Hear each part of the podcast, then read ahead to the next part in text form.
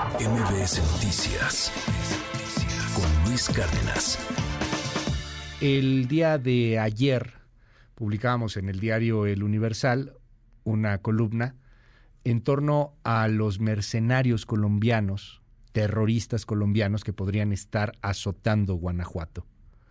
Como células del cártel del Golfo estarían asociadas con el cártel de Santa Rosa de Lima para poder traer a mercenarios colombianos especialistas en explosivos, en bombas, en armamento, en inteligencia y contrainteligencia.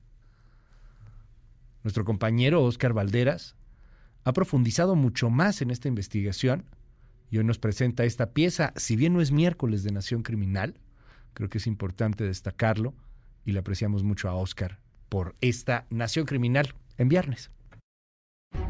Una gota de sangre aquí, una gota de sangre allá. Luego en el piso, manchas alargadas que sugerían que quien goteaba profusamente estaba vivo y huyendo.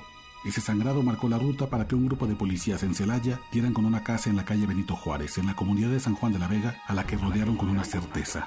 Los tipos que quisieron matarlos ahí se escondían, heridos pero peligrosos.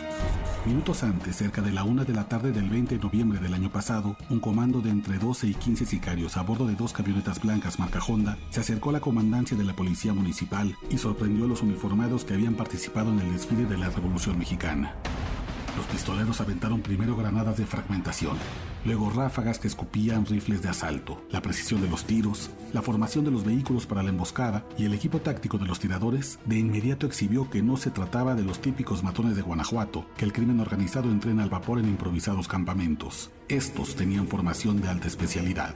Los policías repelieron el ataque sorpresa hiriendo de gravedad al menos a dos pistoleros. Aguantaron hasta que más patrullas llegaron y obligaron a los criminales a abandonar una camioneta y a huir en otra. El escape en vehículo de los sicarios se frustró cuando el conductor se desmayó al volante y se estrelló, obligándolos a fugarse a pie. Uno, herido, goteó marcando el camino que siguieron siete agentes hasta la casa de la calle Benito Juárez. Si los sicarios estaban bien entrenados, esos siete agentes también. Les llaman fedepades, una combinación entre federales y municipales. Todos habían pertenecido a la Policía Federal, pero tras su extinción este sexenio, rechazaron irse a la Guardia Nacional y eligieron prestar sus servicios en el área municipal. ¿Acaso por su adiestramiento es que esos siete agentes irrumpieron sin dudar en la casa? Los sicarios los recibieron a tiros y con un grito de batalla. Puro marro.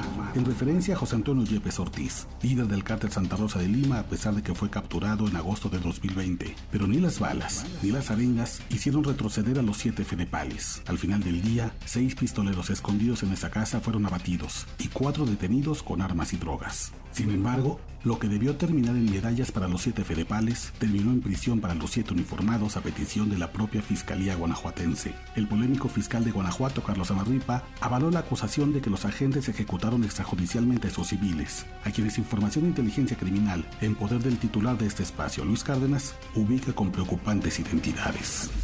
Uno de ellos es Harrington Jesús López Sarmiento, quien guardaba en aquella casa un pasaporte colombiano. La investigación arroja que tenía adiestramiento militar de parte de las Fuerzas Especiales de Colombia y que fue reclutado por un grupo de mercenarios en Medio Oriente. Un segundo abatido, el colombiano Giovanni Ferrer Estrada, también tenía formación castrense y se sospecha que trabajó como mercenario en los Emiratos Árabes Unidos.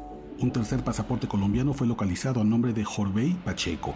Está prófugo por México, armado y peligroso. El hallazgo confirma una sospecha largamente guardada en los cajones de inteligencia criminal en México, que los cárteles están contratando a militares de élite de origen colombiano para librar batallas en nuestro territorio. Son letales, precisos, inescrupulosos y se venden al mejor postor. Pero las sorpresas no terminaron ahí. Otro de los abatidos fue José Guadalupe Villanueva, identificado como un operador del cártel del Golfo. Para terror de los elayenses, todo indica que el cártel Santa Rosa de Lima se está fortaleciendo con una alianza con el cártel más violento del norte de México. La refriega del 20 de noviembre de 2022 puso al descubierto dos secretos y un secreto a voces. Los dos primeros es que los nuevos invitados a la guerra en México son mercenarios colombianos y que el cártel que parió los Zetas ya se coló a Guanajuato. El tercero, el secreto a voces, es que con el encarcelamiento de los siete fedepales, la fiscalía de Carlos Anarripa parece estar más preocupada en defender sicarios que a policías. Que a policías. MBS Noticias con Luis Cárdenas.